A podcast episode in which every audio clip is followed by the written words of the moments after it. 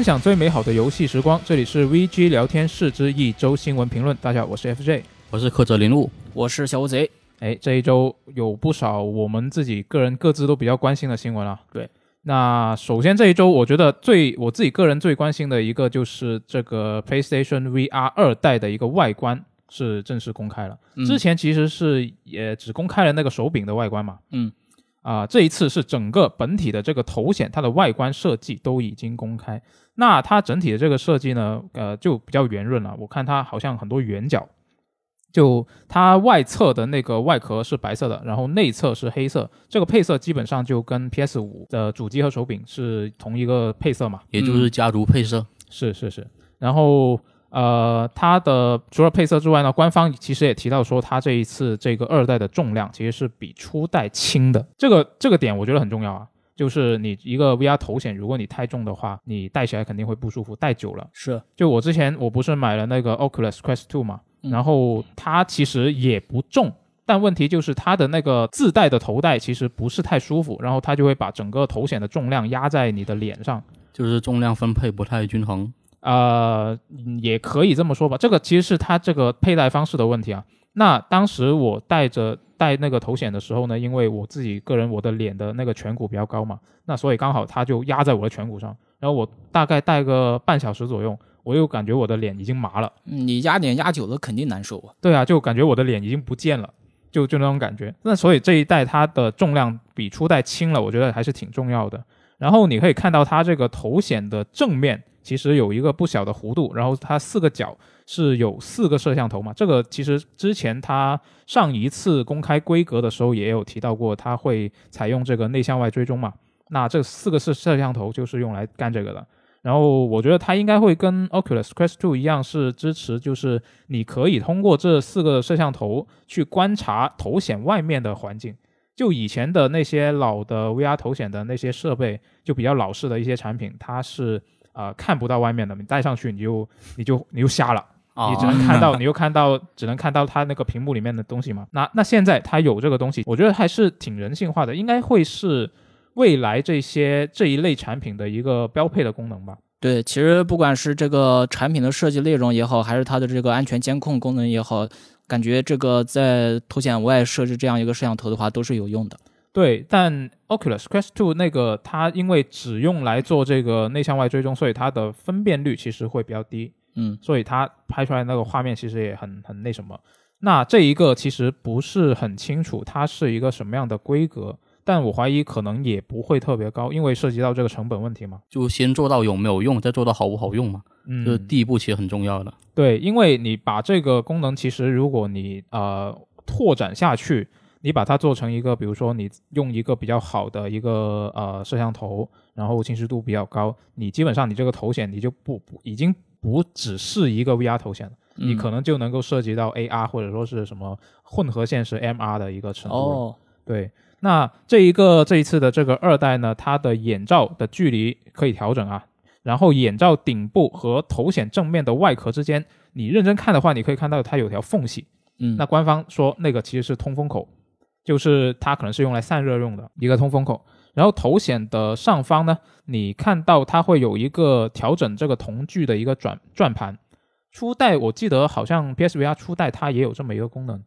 然后呃，头戴的那个设计就是跟初代其实是相似的，它会把这个头显的重量是压在你的额头上。我刚刚不是说过那个 Quest Two 它自带官方自带的那个就是默认标配的那个头戴，它不是很舒服吗？嗯，它就是一根带子。然后箍在你的头上，所以它的重量会压在你的脸上。那这一个其实就跟很多呃 Oculus Quest 2的那些第三方的头戴其实是一样的啊。应该说那些第三方头戴是模仿这一种做法的，就是把这个重量压在你的额头上，相对来说这个体感上会更加舒适一点。对，是的。然后头戴的那个后方可以看到，其实它是有个旋钮，那个旋钮其实是用来控制那个松紧度嘛。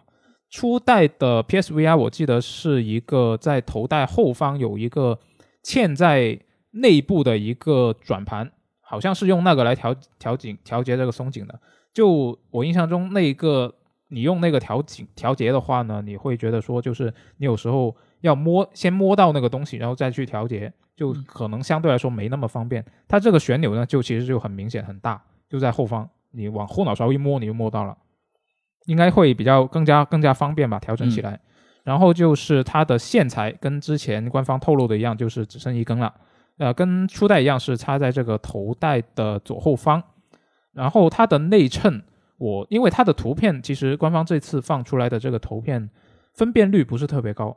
啊，我不是太看得清楚，但是似乎应该是硅胶，就不是 Quest Two 以前的那种一个就棉质的那种。对，但 Quest Two 的话，它也是更换过一次那个硅胶材质套的。对，它后来就是更换了，就是标配现在也变成硅胶了，因为它之前那个棉质的那个内衬是引发了一些啊，有些人就对这个东西过敏。对，过敏问题是说现在都是你现在买新的，它都是硅胶了。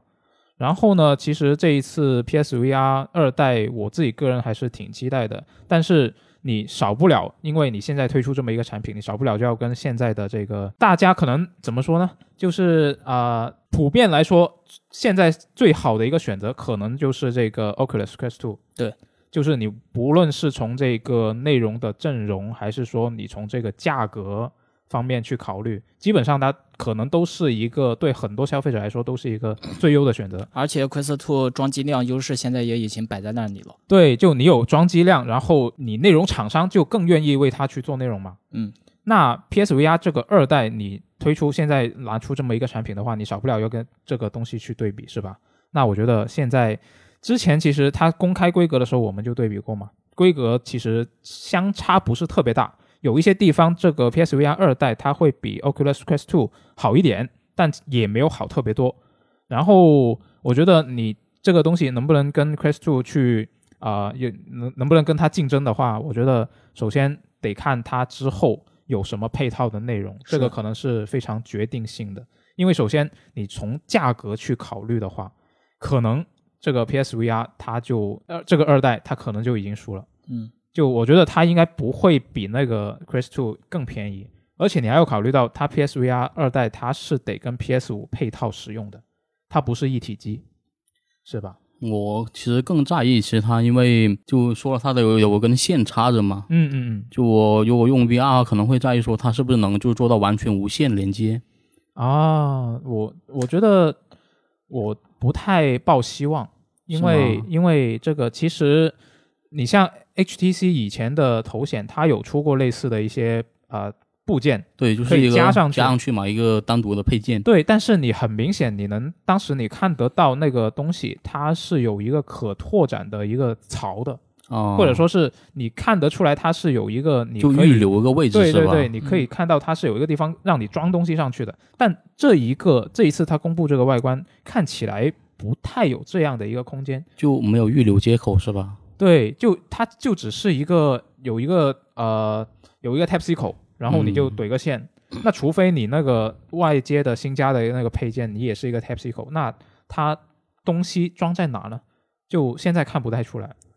哦，我觉得这一块的话，可能还是要看这个产品自身的迭代吧。PSVR 二它自己的话，感觉这个可能性不是太大。嗯，如果非要说它可能会有无线的话，那我觉得它可能是已经内置在头显里面了。嗯，只不过它可能未来得在呃通过一些啊，比如说是呃固件更新啊，然后它才能才激活这个功能，也是有可能。但我觉得可能性还是相对比较小。如果它加入了这个，可能我怀疑它的定价又又会更高了。而且如果它有的话，我觉得它一开始就会说出来。哦。是有可能，因为它确实是一个很大卖点。对，就对我这种就是可能不常用 VR，然后可能对那种线材，就是因为最初 VR 就你得插很多根线嘛，是，还得有基站什么，就用来特别麻烦。嗯，就我对 VR 可能就没有那么大的需求，然后方便是我最看重的。嗯嗯，那这个因为这一次官方只是公开了它的外观嘛，就更多一些，比如说价格啊、发售日啊，其实还没有说的。那刚好我们说到这里，我们就可以聊一下这周的另外一个关于索尼的新闻。它其实是一个传闻啊，就涉及到这个 PSVR 可能会相关。就是这个有一个舅舅党，这个汤姆亨德森，其实我们之前在很多新闻里也提到这个人，对，业界知名爆料人士。没错，就他就在这个社交媒体就爆料说啊，索尼会在三月会有新的动作。那他说了这句话之后呢，另外一位舅舅党这个尼克他也说啊，索尼确实会在三月份开一个发布会，而且内容阵容还不错。那亨德森呢就猜测这一个发布会可能会公布霍格沃兹遗产以及战神诸神黄昏之类作品的发售日，也可能会宣布 PSVR 二代的售价和发货时间。是的，其实，在尼克确认说这个索尼会在三月份有一个发布会之后，这个汉德森他自己就是在这个推特上面列了一些列了一个列表，然后里面列举了各种这个作品可能会在这场新发布会中出现的那个出现新消息的一个概率。啊，都是他的推测是吧？对，都是他的推测。但是其中有一项就是说，他这个霍格沃兹遗产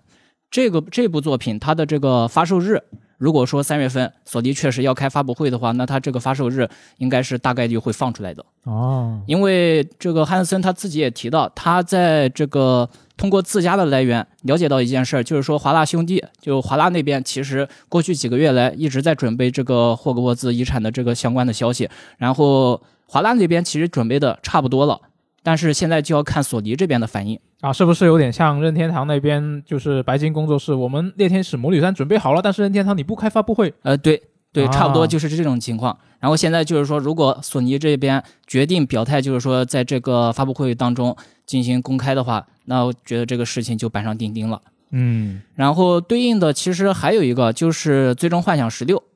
最终幻想十六》呢，原先是呃。史快尔 Enix 原本是说在这个去年年底放消息的，但是真到了去年年底之后，他这个官方这边又放了个新公告，说因为各种各样的因素，咱们这个新消息得延期，得延到今年的春季。嗯，那二零二二年的春季相对来说的话，一般情况下都是从这个三月份开始起算的。如果就是掌握基本的地理知识的话，大概是在三月二十日左右。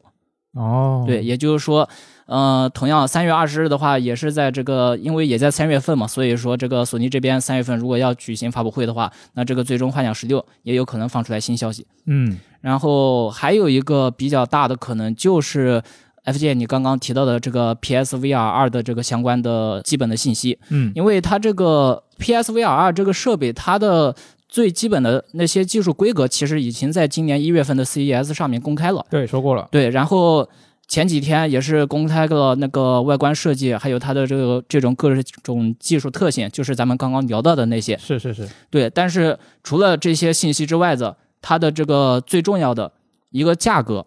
然后第二个是它的这个发售日期，嗯，第三个是它的这个首发阵容。啊，对，这个很重要。对，现在都还没有公布。嗯，所以说在这个三月份的话，如果这个索尼这边决定发布的话，那么三月份也是一个比较良好的时机。是。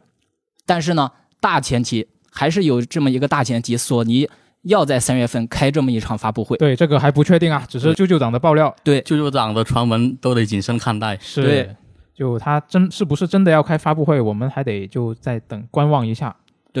对。然后这个汤姆亨德森呢，其实他在推特上面还提到说，他是从自己的消息来源知道，就是有几个最后生还者的项目也是快要开发完成了，嗯，可能会在二零二二年的年末和二三年的年初推出。然后烈火战车也要重启嘛，那可能也会在这个发布会上面可能会提及。对，其实第一方的话，我自己反倒期待那个。嗯，战神诸神黄昏。嗯，如果三月份的话能看到他的新播片的话，我感觉还是非常激动的。对，是的。那我自己个人就会比较期待这个幽灵线东京的，看还有没有一些新演示。但我觉得大概率应该没有。就我觉得这个游戏它本身体量不会特别大。哦，上次它公开那个比较长的一个演示，应该就是他。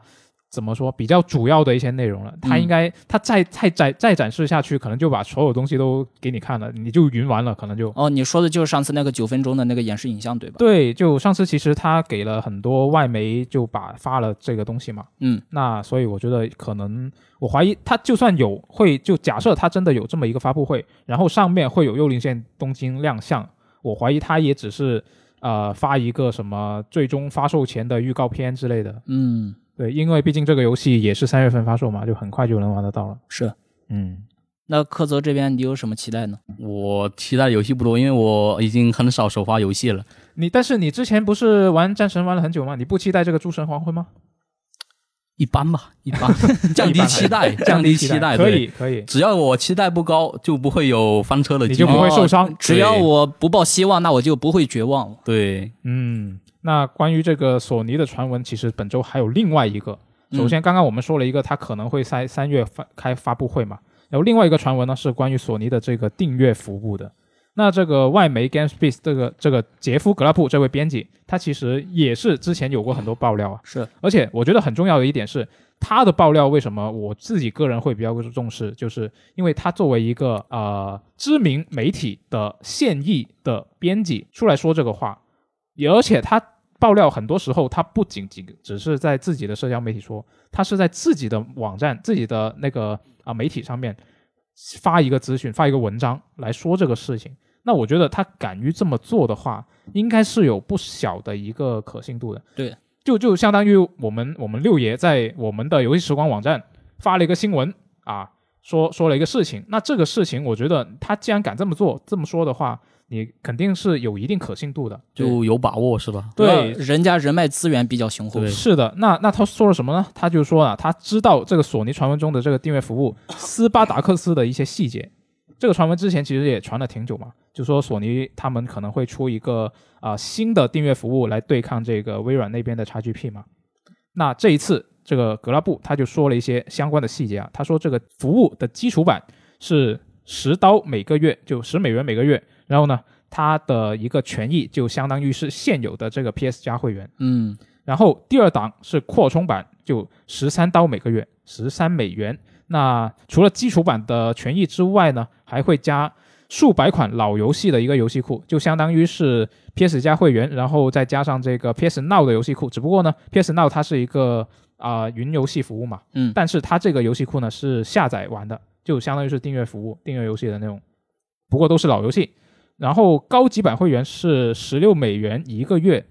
然后在扩充版权益的基础上呢，还加入了这个云游戏的服务，然后还有一个经典游戏库和游戏试玩。这个经典游戏库跟那个数百款老游戏有什么区别？我不是很懂，但他没有详细说。然后这个游戏试玩可能就是这个高级版会员的一个，我觉得应该是它最吸引力最大的一个部分吧。嗯，就是它按照他的描述，他就有点像 E A 那边，他不是有个 E A Play 会员嘛？然后他的那个高级会员其实是可以在一些新游戏发售前，就是正式解锁前的一段时间内，就可以先抢先玩它的头十个小时。对，新作提前开放游玩大概是这么个概念。对，一般像你看之前，我就为了玩圣歌买了这个 EA Play 的会员，买了一个月，然后当时是我记得是提前好像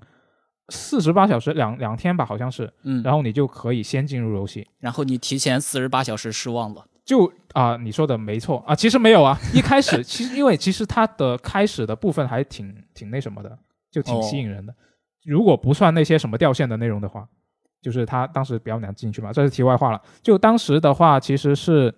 呃抢先个两天，你可以玩到这个游戏，然后你是假如说你已经预购了，你就可以一直玩下去。嗯，如果你没有买，但是你是会员，你也可以进游戏，但是只能玩十小时，大概是这么一个模式。那按照这个格拉布他的说法呢，索尼这一个高级版会员，他的这一个权益，这个游戏试玩的权益，就是类似这样的东西。比如说，他《战神：诸神黄昏》出了，我两天后他解锁，那现在我就可以，我有这个会员，我就可以先进入游戏。如果我已经买了，我就可以一直玩下去。嗯，如果我没有买，但是我是会员，那我就可以玩头十个小时。那这个可能就是这个高级版会员最大的一个吸引力的部分了。那格拉布就说呢，这个呃订阅服务可能会在刚刚我们说的这个传闻中的三月份的索尼发布会上公开详情。那我觉得从他说的这些细节，假如是属实的话，我觉得他索尼这个订阅服务好像吸引力并没有特别大。我觉得一这个。是，就是你也不能说它很差，但是好像也没有真的特别吸引，就不会说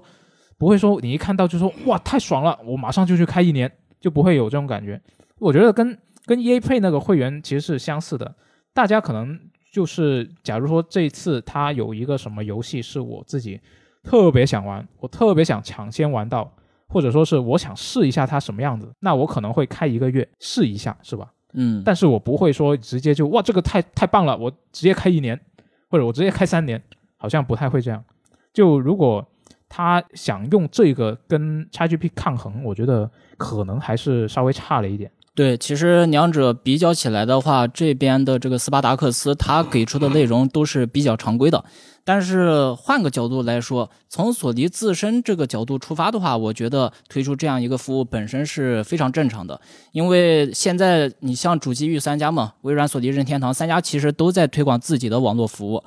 对，然后微软这边咱不用说了，索尼这边斯巴达克斯，然后还包括任天堂这边也是开了这个所谓的 Switch Online 会员。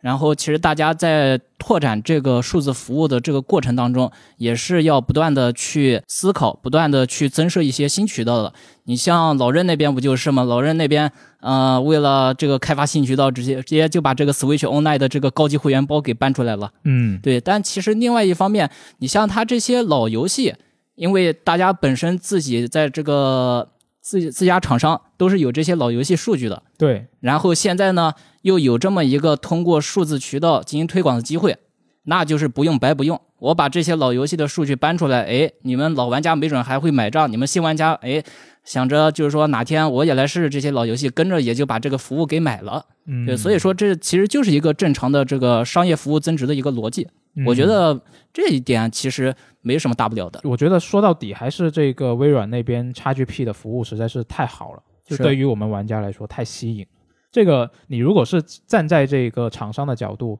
这个他微软这边的做法其实就是做坏事，做坏这个市场的这种说法，就是做站在商商家的角度嘛，就相当于我在一个菜市场，我们所有人卖这个菜，我都是卖七块钱一斤的，然后你突然来一个人，你说你卖四四块钱一斤，我们进货都五块钱，嗯是吧？嗯，那你这个就是做坏这个市场嘛？这个从站在厂商的角度肯定是这么想的。哎所谓的搅局者，对，是的。那从站站在我们玩家的角度来说，当然是它越越越棒就越好，你们最好卷起来，是吧？嗯，那其实你严格来说，我觉得索尼这个订阅服务，那如果真的是像它这个传闻中说的这样，你你也不能说它这个权益就很差怎么样？说来说去还是 XGP 太好了。是。嗯其实斯巴达克斯跟 XGP 摆在我面前的话，我还是宁愿选择后者。对，是的。那这个就可能真的就只能是像呃 EA Play 那样，可能是一些 特别死忠的玩家，遇到一些他自己特别喜欢的游戏，他可能会时不时去买一下，或者说是刚刚你说的那种，就是特别喜欢玩老游戏的玩家嗯，啊，他可能经常他就有一个经常玩老游戏的一个习惯。那他就他就可以考虑一下这个会会员服务。那聊完索尼的两个传闻，我们来看一下这个动作大厂卡普空在这一周的一个新消息啊。就之前不是卡普空有个神秘倒计时嘛，嗯。然后在本周是终于揭晓了，就是这个《街头霸王六》的一个官宣。那更多的情报呢会在夏季是公开的。就之前我们在电台也聊过这个传闻嘛，对，就当时还是传闻嘛，是，就我们当时对就以为是，我以为是《生化危机四》重置版，就因为当时那个啾啾党就说是啊，认真分析了，就是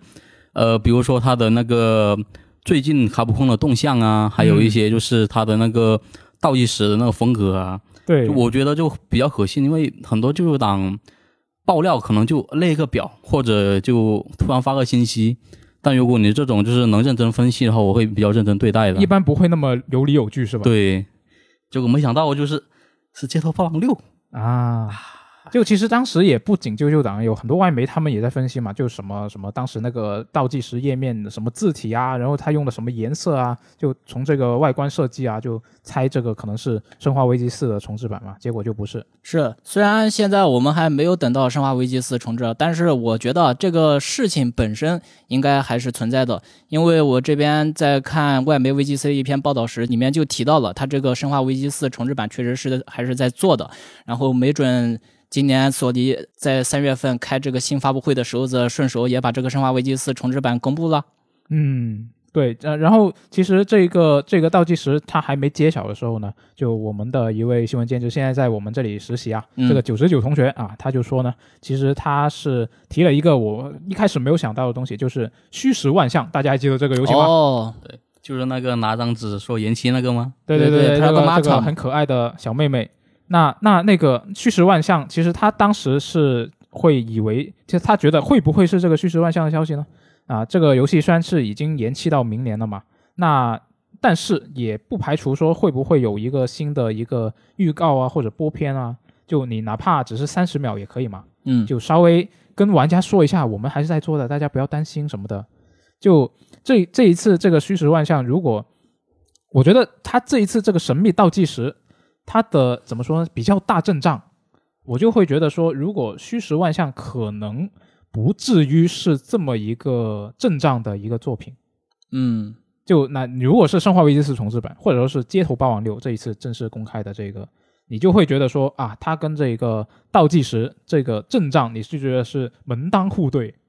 啊？这个词好像有点奇怪，就是你觉得是对得上的，就但是这个虚实万象可能就相对来说差一点。呃，就是我之前也说嘛，我一直认为它是《生化危机四》重置版，嗯就可能对于大多数玩家来说，可能也是，如果这是它官宣是《生化危机四》的话，会好很多。但是也不能说是遗憾嘛，因为还是有很多格斗游戏的那玩家喜欢的。就对我群里认识的一个格斗游戏玩家，就当天公布跟疯了一样，这么夸张？怎么个疯法就想跑到楼下买鞭炮，啊？跟过年了一样。哦，这么夸张呢？然后我就想了一下嘛，就如果是我，什么游戏公布了会像他那么开心，就可能会比较奇怪。啊，是什么呢？是《刀剑神域》的新作，哦，啊，《刀剑神域》之前的那些游戏好像评价不是特别好，我印象中基本上都是粉丝向作品，就虽然有就是几部是粉丝向对，有几部评价不错，但是基本上都是粉丝向。但巧了的是，我就是他们的粉丝。啊，原来如此，哦就是你期待，并不是因为说他能之前做的玩起来你觉得很开心，你觉得他做的很好，只是因为你是喜欢这个《刀剑神域》，你想玩到他更多的游戏是吧？对，哦，那、我对我来说，可能就是《刀剑神域》有有新作的话，我也特别开心。嗯，就那如果你们来说的话，就什么游戏公布了会像过年一样开心呢？呃，我这边的话肯定也是自己最喜欢的作品了。就我这边最喜欢的作品啊，其实就是哎《塞尔达传说：旷野之息》。所以说，当时去年六月份嘛，去年六月份任天堂在 E 三上面放出来这个《旷野之息》续作的消息，那我当时那时候的是相当激动的，因为我压根都没想到《旷野之息》还能出续作。哦，对我自己在游玩《旷野之息》的过程中，我真的感觉这个游戏真的很棒，就是呃，真的可以用完美来形容了。我实在是想不到他这边出了续作之后，子还能有什么内容创新。但现在这个续作就明明真真的摆在我眼前了，所以说还是相当期待的。哦，那我可能就没有你们这么这么激烈，我的、嗯我的我的感情可能比较比较寡淡，我可能我怀疑任何游戏公开，就算是我自己很喜欢的游戏公开，我也不会说就是兴奋得就想冲下楼放鞭炮那种程度。嗯，可能你非要说的话，我觉得传送门如果能出三代，我可能会比较开心，但可能也不到那种程度。传送门可能有有点困难，因为巨胖 部署三已经好多年了。呃，是的，是的，那就看一下，就我觉得他可以出个三验证一下，我会不会放鞭炮啊？那我们来接着再说一个特别开心的消息，虽然对我们来说可能我觉得是他们开开心，不是我对对，们开心。不是我们开心，对，就人类的悲喜并不相通，我只觉得他们丑陋。就是那个一个开放世界沙盒游戏《创世理想乡》，他们的那个团队就发推说是他们给全部的员工准备了一个老头环假期，啊是，就发售当天也就星期五嘛，嗯全天都可以在家打游戏，不用来上班。嗯，然后周六周日正常放假。如果你是特别喜欢《艾尔登法环》这款游戏，那么你就下周一也不用来上班了。啊、其实这件事情本身也不是头一遭啊。其实，在去年《怪物猎人崛起》发售前那段时间，日本的一家名字叫 Macon 的公司，也是因为说这个《怪猎崛起》发售了，大家都没有心思上班，干脆直接放假好了。对，嗯就是这样一个事。对，然后我们在发相关新闻的时候，因为这不是个例啊，其实有不少就是公司或者其他的都会发说是的，老头环发售了，那大家都没有心思上班，我们就放假吧。嗯，这并不是个例，像是我们发这消息的时候，就有人在微博问我们说：“贵司放不放假啊？周五放不放假啊？”就很尴尬，因为我们其实周五是正常上班的。嗯，对，就很多人就是认为，就我们这些编辑就遇到喜欢游戏可能发售了，我们就可以请假在家打游戏的。其实并不是这样，像是我们上面提到了是一个游戏开发商嘛，嗯他们开发商因为是游戏开发是个长线的东西，就突然放假几天其实影响不大，然后你发个公告还能吸引眼球，所以对媒体来说就是新游戏发售了，这是我们的一个热点，我们得抓住这个机会，所以其实那时候我们一般是加班的。对啊，对。而且你真正你新游戏发售了，我们来玩这个游戏，其实就不是放假，是加班。对，然后比较出我意料的就是日本有一个媒体嘛，嗯，叫电法密空啊，Gamma，对，就他们说就是在周四的时候说他们周五会当天就放假，就除了提前准备好的老头环文章会推送以外，就当天不会进行任何更新，哦，哦就非常羡慕。就这种就是相对来说比较佛系了。是，对，而且我觉得跟他的这个他的这个媒体的性质可能也有关系。这个是不是杂志呃，我不太清楚，因为我看的是他的那个推特，啊？他本身也更新频率也不是特别高，其实跟我们差不多。哦，我我我看我看他们好像也有网站。对，嗯呃，但其实就这件事情本身而言啊，我觉得这个放假虽然是件好事，但是你为《艾尔登法环》放假这件事情，可能就有一点儿比较难说清了。因为就算大家放假了，有空闲的时间，你觉你觉得你自己能够能够在两三天的时间内把这个《艾尔登法环》给打通吗？啊不好说。不好说，我可能得打一年。对，然后其实我这边昨天晚上看了一下子危机这边的相关的这个用户评论啊，就基本上也是，呃，很多都是还卡在第一个区域，然后很多还在跟这个最一开始的那个大树守卫纠缠。嗯，对，所以说这一块儿的话，我觉得在这个两三天时间内打通艾尔登法环的人其实是有的，但是应该不会有太多。对，是对如果说你这个在这几天时间内你没办法把这个游戏打通，然后等到下周一的时候的这个假期结束，你又要回来上班的话，我觉得这个感觉可能就有点微妙了。就可能会更难受，是吧？因对为之前已经玩的很爽了，对突然哎不行了，我明天得上班。对，我游戏还没打通，我居然又要回来上班了。啊，我感觉我们现在好像说的有点酸了。对我吃柠檬，啊、对仿佛吃了一整颗柠檬。对，所以说我觉得在这一块呢，值得羡慕的倒不是这个放假活动本身，而是呢应该去羡慕那些能够按时打通艾尔登法环的人。我觉得人家大神的这个技术才是真值得羡慕。是啊，然后你这么一说，我就想到了这一周轮到谁值班呢？我们就要安排工作了。哦，哦，那我们录录完电台安排一下。行，那刚好我们说到这个老头环嘛，老头环最近肯定是这个呃这么多游戏里面热度最高的一个作品了。对，就很多人都会关注度都会被它吸引过去。然后《刺客信条：信条：英灵殿》就选择在这个时候放出了一个免费试玩的游活动。对，没错，就是他在二月二十四号到二月二十八号有个免费试玩，嗯，然后应该是为了就是下个月就三月十号的那个大型更新《末日曙光》做预热嘛。是嗯就其实我还挺惊讶的，因为惊讶的点是什么呢？就因为老头环的热度我们都知道的，是，像比如苏菲，因为它有固定的人群嘛，它二十四号发售，嗯。就直接正面刚老头环其实还可以，但是就英灵殿在我来说是一个就比较正常的商业游戏大作嘛，嗯，就这时候放那个试玩活动会不会哦就，影响到？对，会撞到。那我觉得它这个也并不是一个什么很有针对性的东西，它主要还是为了这个呃三月十号的这个 DLC 嘛。你非要说的话，你应该说它这个 DLC 为什么要选择这在这个时候推出，可能可能还更加那什么一点。是，嗯。其实感觉育碧那边应该还是按部就班吧。嗯。就不过说到就说回这游戏本身嘛，嗯。就有个试玩活动，它就二十四号到二十八号嘛，我觉得挺好的。但是如果你想花一个周末的时间体验这个游戏的精髓，我觉得不一定能体验得到，对，哦很难。因为像现在《刺客信条》，它已经逐步就是更加 RPG 化了嘛，嗯。像是很多呃你非常实用的技能，是你一开始是没有的。哦。像是对我遇到一个就是特别难受，就是他这一代就是强化了一个解谜的系统，嗯。应该是解谜吧，我觉得它是解谜，就是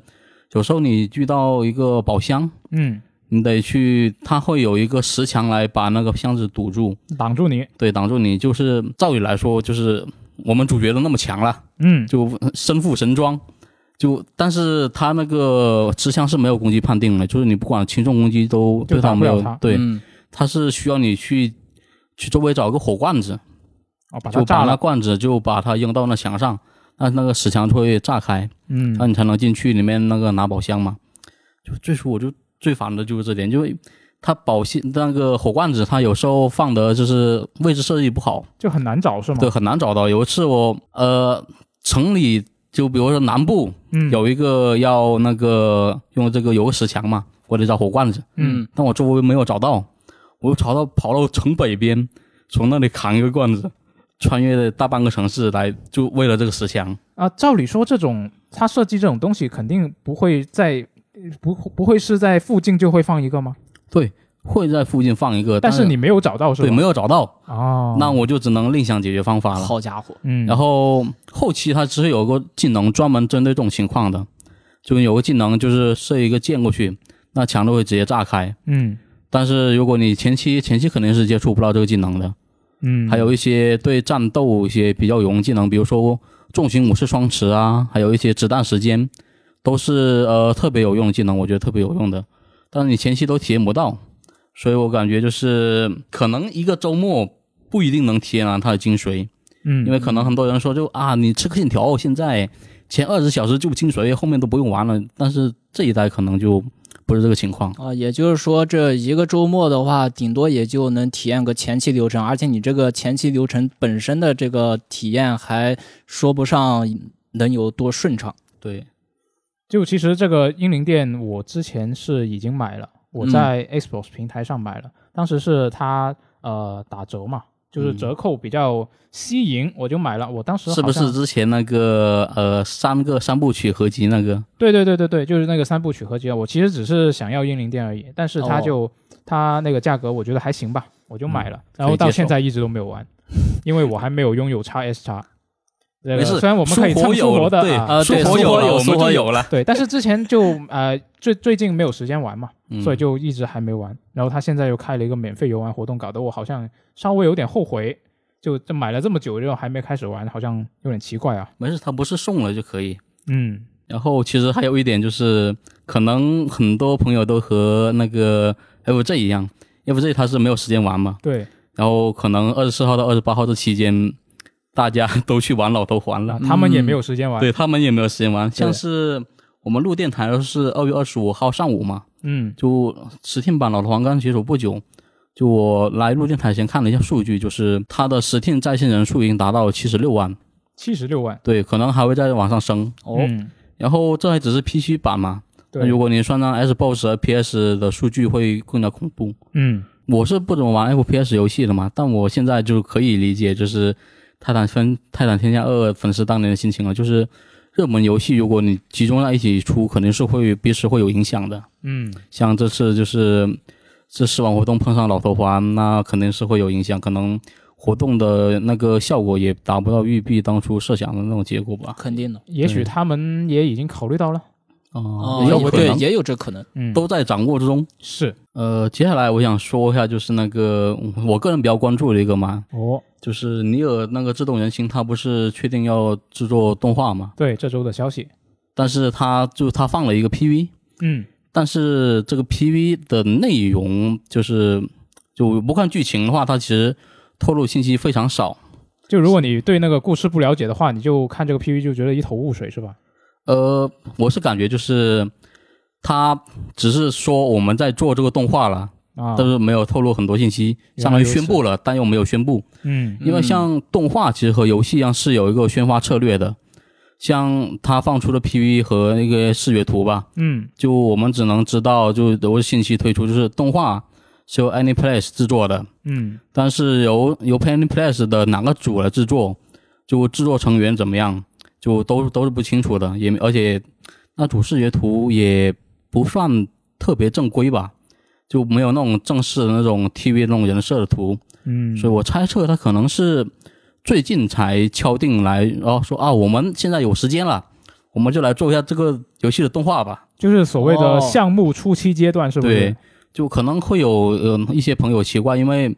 这游戏已经就前段时间是五周年嘛，对就那么长时间了，为什么才想起来做动画？那肯定是当初游戏最火的时候，你出动画是最好的，对吧？效果也肯定是最好的。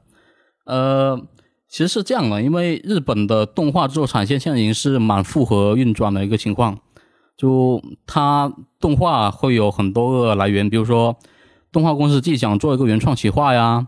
或者是时下热门的一些手游改编企划啊，嗯，还有一些海外的外包动画，比如说网飞之类的，都会找日本的那个动画公司制作嘛，所以就是需求多了，但其实产量没有提升多少，所以你后面来的那动画就只能排队。像《尼尔：街剧人》这么热门，可能都还排到现在。嗯呃，所以我就个人认为啊，它这个动画其实还是初期阶段。一般你一个就是正常长度的一个商业动画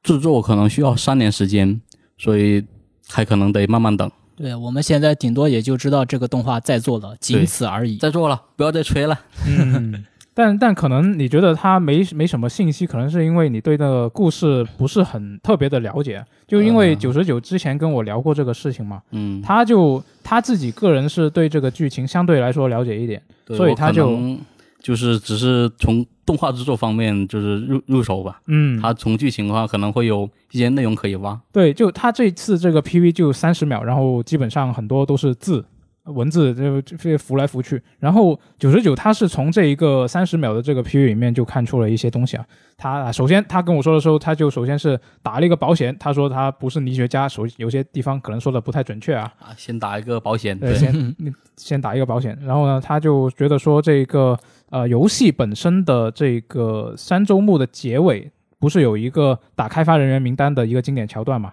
他觉得这个在动画里面肯定是做不出来的。哦、是他表现形式可能会，因为你是自己操作了嘛，对然，后最终还跟一些玩家存档有关，是，动画可能就很难做出那种感觉。是对啊，对啊。然后他就觉得说，呃，你要按照游戏剧情来说就很难来做，就很难想象要怎么弄。但是他又觉得说，如果你只做前面的剧情部分，你又有很多事情其实是讲不清楚的。然后他后来仔细看了一下，他就说这个 PV 里面在开场里面有一句话，就说写着所有的存在都是为了被毁灭的，我们被禁锢在生与死的螺旋里。这一段是一个名台词嘛，然后它名台词的中间的背景，它其实里面是有很多字的，中间是夹杂了一段啊九、S 跟莉莉的对话。莉莉这个角色呢，是舞台剧《继业》和漫画《珍珠港空降作战记录》里面的一个角色。她在《自动人心》里面，就游戏里面其实没有直接出现，哦，只是在三周目的一些文档记录里面跟他有关。然后呢，他还看到说，就是最后这个 PV 最后的这个尼尔的 logo 的右下角有一团马赛克，他就猜测说这个动画会不会像是那个人工生命一点五跟号一点五那一座一样，呃，开一个新的编号，然后是填补一段在游戏本片之前和内容内和和游戏的内容基本无关的一些新故事，比如说讲一下这个二 B 和九 S 的某一次轮回啊，或者把这个舞台剧、漫画和游戏的故事连起来啊之类的，就他就觉得可会有这么一个可能性。哦，也就是说进行一定的扩充。对，对，然后这编号的话，我其实我想说一下，就是因为呃，像呃《女神异闻录五》它动画版其实就是在背后最后加了个 The Animate，就它全称叫《佩洛索纳五的 Animate》，就简称 P 五 A 嘛，嗯，所以可能就他们偷懒了，就最后就加一个尼尔基卷，然后加个动画。啊，但是这种你们会不会觉得说，像他这种做法，就相当于你把一个故事，然后弄成很多很多很碎片的，通过不同的媒介，就是多媒多媒介的形式去呈现嘛？比如说它有啊、呃游戏，然后有动画，有漫画，然后有舞台剧这样子，然后你所有的故事的剧情它是互相互补的。如果你想知道这个剧情的全貌，你可能得把这些全部的东西都看一遍。嗯，跨那这种次元企划。对，就是对，就是这种这种，我感觉就你要去看这个东西，感觉还挺累的。就是你要在很多不同的一个媒介上面去接触它，然后你都得看完。这是有点让我想起这个《刺客信条》的它的那个现代线的剧情。哦，它其实现在不是游戏本身，它对现代的那个剧情刻画越来越少嘛？相关的一些直接的在游戏里面的呈现越来越少，它其实就是把它分散到了一些什么啊、广播剧啊、小说啊这些东西里面去。那其实我对现代线这个故事是特别感兴趣，但是它分散到这么多不同的一个载体上面去，我又觉得说我去收集这个东西，然后去再去了解，其实有点累。是比较费精力。特别是对国内玩家来说，就《刺客信条》还算好，因为它的小说都有那个出中文版嘛。嗯像如果一些就是游戏比较小众，它出了那个小说又是英文的，没有就是中文汉化，然后你本身就是比较零碎的嘛，嗯，还得专门去花钱买那个英文原作，再来读这个英文版的那个小说，就会比较吃力。啊，那种就更辛苦了。对，就是特别麻烦。就只能说是比上不足，比下有余。就因为现在可能也是我自己个人比较浮躁的原因嘛。就如果它是嗯小说，你要我要我捧捧一本书来看的话，我可能就看不下去了。嗯，真爱党的话，其实还是愿意尝试的，是的但是普通玩家的话，可能就没有那么多精力了。是的，那还是我的爱不够啊。然后接下来我们来看一下，就是这个日本一，它的在这周是竟然是公开了一个新作，竟然是这个虚空四玉香的二代的续作。呃，我记得 FJ 你好像玩过这一作的初代对吧？对它初代出中文版的时候，其实我是写了评测嘛。哦，就当时其实我根本完全没有想到这个游戏竟然还能出续作，就非常吃惊啊！这个续作它会是在今年的六月三十号登陆 PS 四和 Switch，售价七千六百七十八日元，哎，不太美丽。好好贵啊！就是作为这么一个体量的作品来说，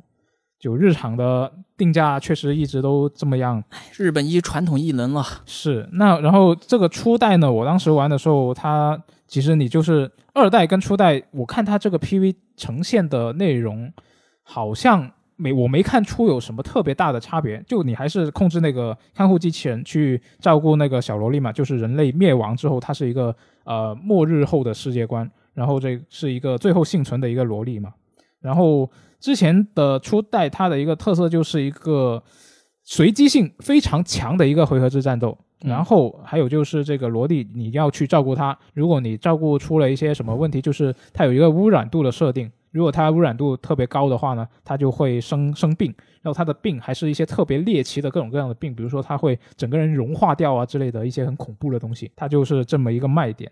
然后这一次我看它官方说是会有更多的这个猎奇病，然后除此之外，我就没看出来它有什么特别大的变化。呃，就是我对这游戏就是之前也比较感兴趣嘛，但是价格确实不是很美丽，嗯。然后也没有找到就是白嫖的机会，但我是很感兴趣的，就是其实我是确实没想到，就是它这款游戏能出去做嘛，是，因为在我印象中，日本一的定位就是那种专门做自己感兴趣游戏的公司嘛，因为他们公司是可能是哦，可能今天程序说我们有个好点子，大家来看看怎么样，然后大家就起来做了。其实不像那种专门有个游戏制作人那种的，嗯，就只要有点子，公司讨论内部可行，那就去做了。对，所以他们是只服务那种跟自己电波对得上的玩家，是一种专注于小群体，然后高定价的路线，就是它游戏也会特别贵嘛。嗯，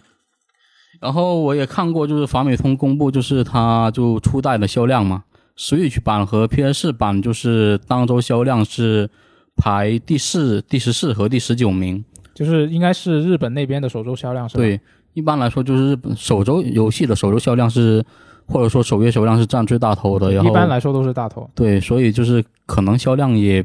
不是特别好吧。嗯，然后如果还能出续作，就可能游戏开发成本也不是特别高，我感觉。是就你感觉就它是那种特别特别精良制作的吗？也也不算吧。对，不算不算。嗯，所以就不过也好，也有好的一点就是有换位思考啊。比如说，假如说我特别喜欢这游戏，然后比如说我特别喜欢前作，然后看到这种小就比较小众向游戏，开发商愿意出去做的话，我肯定会高兴到飞起，我就直接下楼买鞭炮，你又买鞭炮 对我就过年啦。啊？啊，蛮好的。嗯，那其实说到续作的话，我这边啊也有一个续作同大家分享，那就是《灵魂骇客二》。哎，这款由阿特拉斯开发的这个角色扮演游戏，在前几天正式公开了，并且决定将于今年的八月二十五日发售。嗯，那个对于新朋友而言，这款作品可能看上去比较陌生，但是对于一些老玩家来说，哎，这真的就是时隔二十五年的续作了。哎，它的背景是不是比较比较复杂？就是这个作品本身好像它是跟真女神转生有关系。对他这个《灵魂骇客二》这部作品，它的这个前作就是所谓的《恶魔召唤师：灵魂骇客》，嗯，但是呢，它的这个如果我们要说这个更正规的名字，应该是叫《真女神转身：恶魔召唤师：灵魂骇客》。这么复杂的吗？对，也就是说，这个真女神转身下面有一个恶魔召唤师系列，嗯然后这个恶魔召唤师系列下面有一个灵魂骇客这部作品。那其实你要说就是也也不叫辈分吧，就是你要说它这个传承的话关系的话，它是不是像呃这个女神异闻录一样，都是这个真女神转身的一个衍生作品？呃，恶魔召唤师系列的话，可以这么呃，可以这么来看待，因为它这个恶魔召唤师系列嘛，嗯、有底下有四部作品，嗯，然后这个灵魂骇客在这四部作品当中又是风格最特别的一类，哦，所以现在这个灵魂骇客二出来之后的灵魂骇客自身也能成为一个小系列了。啊，那那是不是可以这么理解？它是衍生作品的衍生作品？呃，差不多，你就可以把它理解成真女神转身的衍生作品的，呃，旗下作品的续作。哦，好复杂。对啊，我都要要迷糊了。对啊、因为这个真女神转身系列本身就是分成各种各样的子系列嘛。嗯，然后咱们这次还是直接来先从这个前作开始说起啊。所谓的这个《恶魔召唤师：灵魂骇客》这部游戏呢，一开始是在这个九七年左右。九七年左右是最初发售的，然后它的这部作品和这个其他的恶魔召唤师系列作品在设定上面是完全不同的。哦，这个其他的恶魔召唤师作品的话，相对来说是比较，虽然说这个整个大系列是立足于一个现代的视角，但是初代灵魂骇客它的这个视角更具体而言，是涉及到所谓的这个电子网络，还有这个恶魔系统，就是说，呃，这个网络与恶魔两者之间是相互交织的。那在那个年代，你像网络这种东西，它新应该是一个比较前卫的东西。对对，那放到现在，他如果再出出续作的话，我倒是比较期待他要怎么延续这种这种风格。对，其实你在看这个《灵魂骇客二》宣传片的时候呢，你就会发现，它这个宣传片里面其实已经提到了。嗯，就所谓的有一个叫所谓的超常存在叫 I，然后它这个下面有两个分身，就是林琴与飞格，他们这两个形象，你看上去就知道他们实际上是跟这个网络科技是高度相关的。然后他们作为网络科技的化身，来来到这个人类世界，然后再进行就是说，呃。又是比较传统的展开了，就是说这个寻找关键之人，然后让他们拯救世界，大概是这么一个套路。哦，那如果他现在要与时俱进的话，那不得那不得掺和这个元宇宙？呃，你说的确实有那么一点道理，但是这个阿特拉斯那边是不是这么想就不一定了。嗯，但其实，在这个初代啊，就是说在前作当中，它的这个呃网络上面网网络方面的设计自身就是比较前卫的，它其实就已经探讨了。网络底下的一系列问题，就比如说，它这个在初代的灵魂骇客当中，如果说呃，我这边的这个故事舞台嘛，是一个叫做这个海滨都市，叫一个天海市的这么一座城市。这座城市下面拥有这个非常丰富的这个网络系统，但是大家在使用这个网络系统的过程中，会被邪恶的力量所利用。哦，哎，这点设定就非常有意思，就是说，邪恶力量它会通过网络摄取你的灵魂，啊，你的灵魂会被吸入到网络之中。被吸被吸入被吸入了。对，其实其实主角自己就是的，主角自己一开始的时候子就是说想通过这个自己的掌握的黑客技能嘛，进入他这个天海市内部的一个虚拟都市核心，但是阴差阳错之下，自己的灵魂就被吸入网络之中了。不过他这次主角那次被吸入，是因为他受到了这个引导者的召唤，他他不是被那个邪恶势力影响，但是就是说通过引导者的引导，主角知道了，哎，有这么一回事儿。然后现在就是说，他又回到现实世界当中，同邪恶势力展开争的争斗，就是说让其他被这个网络摄取魂魄的人，把他们再拯救出来，大概是这么一个故事。原来如此。对其实，在他这个整个他在这部游戏当中，他的这个呃剧情设定是一个特色，然后包括他的美术风格。也是一个特色。就嗯我们来谈这个初代的灵魂骇客，初代的灵魂骇客，它的这个美术人设其实就是由，哎，这个老玩家们都非常熟悉的金子一马老师来设计的。金子一马嘛，就是呃，大家都对他有一个称号，就叫恶魔会师。啊，他手下描绘的这个人物形象啊，还有他这个恶魔形象都是非常非常经典的。他的这个风格虽然看上一眼看上去比较这个黝黑深邃，但是就你多看几眼的时候，你就会发现他笔下的人物都有一种邪魅的气质。嗯，对你说不上来他这个人物形象到底是，呃，你也说不上来他到底是美还是丑的问题，他就是有这么一种独特的气质。邪魅一笑。对，邪魅一笑。哎，新作《灵魂骇客二》的人设呢，就是由这个三藤侍郎负责的。那三藤侍郎其实大家也知道，他在 FGO 里面曾经担任过画师，但是这位画师的这个风格呢，跟金子一马相比，当然是有很大的差别了。嗯，对，其实大家在看宣传片的时候，也能看到《灵魂骇客二》它自身的这个画面风格，呃，是相对而言是比较明亮的。嗯，然后它里面的这个内容展现，就是说它的这个人物形象看起来也是一比较生动活泼的那种类型。那个和金子一马老师的他的这个呃经典的这个邪魅人物，可能就会形成一个鲜明的对比。对，因为这部游戏毕竟是隔了二十五年嘛，对，就当时很多人就是说，你与其出个续作，因为续作肯定要和前作有联系，嗯，就你要现在玩家去补，可能是补前作会比较困难，就不如直接重启。对，是，其实，在前作这边啊，我这边也查了一下，就是说它的这个《恶魔召唤师：灵魂骇客》这部前作，它的这个整个一个游玩系统的完成度，还有它的这个游玩的难度，相对而言是对这个玩家比较亲和的。但是对于现在的新玩家而言，可能还是有一定的上手门槛。对，因为游戏整体都是在变得更加亲民，就是能让更多玩家打通游戏嘛。对，所以说新作和前作。这两部作品之间存在着非常大的差异，除了刚刚提到的画风之外，还有一个就是游戏系统。游戏系统这一块呢，前作还是延续了经典的这个真女神转身系列的一个呃战斗风格，就是说我以第一人称视角的方式，在这个特定的迷宫当中探险，然后遭遇各种各样的恶魔，然后我是就是在前作当中啊，是两名主角再加上四名恶魔，成为己方的队伍。也就是说是前前后共六名角色，然后六名角色是分为前后排的，前后排对，就是说前排三名，后排三名，前排能够帮后排挡伤害。哦，就是有职业分工。呃，对，所以这一块就是它在这个设定方面，这个策略空间就相对而言就展现出来了。嗯，就那这个前后排这个系统还挺前卫的，就因为我可能。相关游戏接触比较少嘛，比如说前后排，我最近是在数位二里面遇到的。但你这个《恶魔召唤师》二十五年前，这个有点太前卫了呀。对对对，其实灵魂骇客这边已经把这个前后排的系统给做出来了，甚至更早之前的话，应该还有相应的作品。嗯，对，嗯，但是这次大家在看这个《灵魂骇客二》这部作品，你在看它的这个战斗系统，就是很明显，你能感受到一种 Persona 的味道。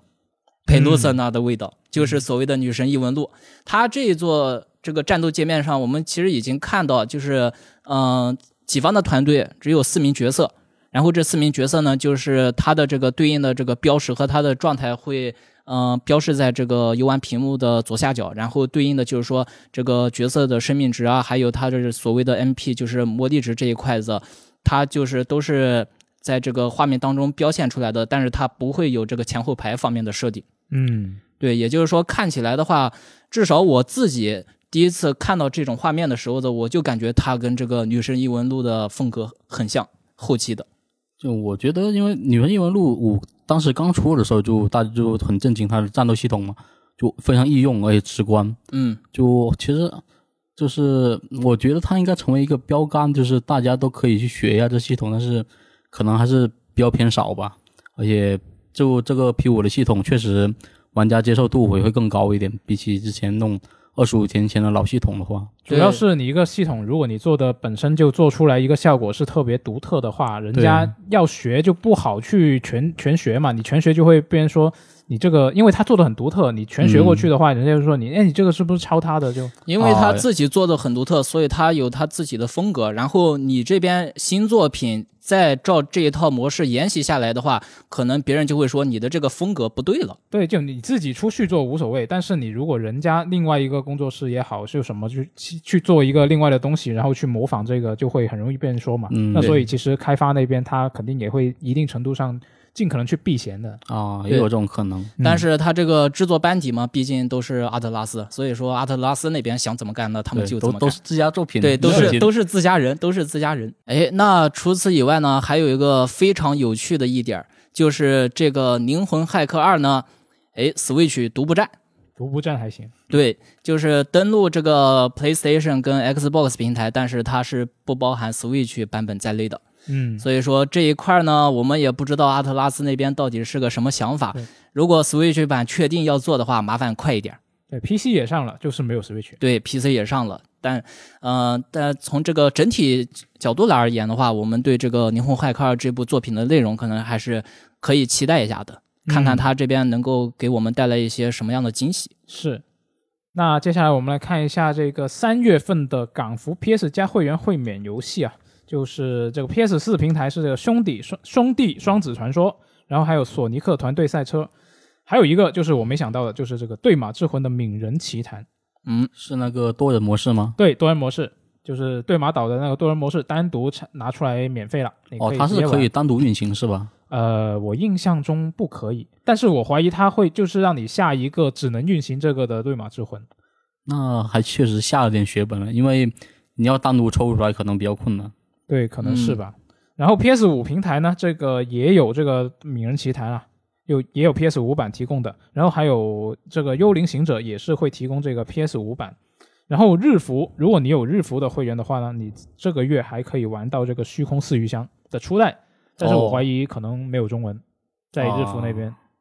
是吧？嗯。然后我们可以期待一下下周，其实下周还挺多新游戏的，就比如说这个《影子武士三》，三月二号它就发售了。然后《巴比伦陨落》啊，看看这个白金究竟做出了一个什么东西 啊，三月三号就可以玩得到了。然后三月四号这一天就比较厉害了，有这个很多人期待的赛车游戏，玩家比较期待的 GT 赛车七，嗯，终于是在这一天发售了。然后还有这个三角战略，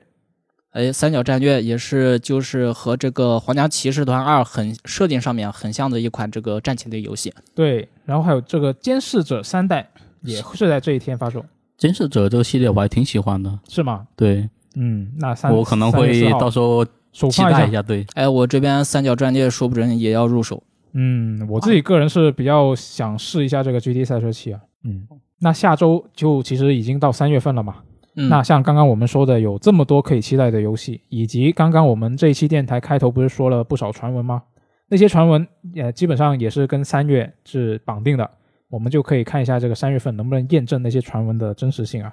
就这个三月，我自己个人还是挺期待的。嗯，嗯，那我们就看一下下周还会有什么让我们惊喜的消息等着我们。哎，继续期待，是，那我们就下期节目再见，拜拜。拜拜。拜拜。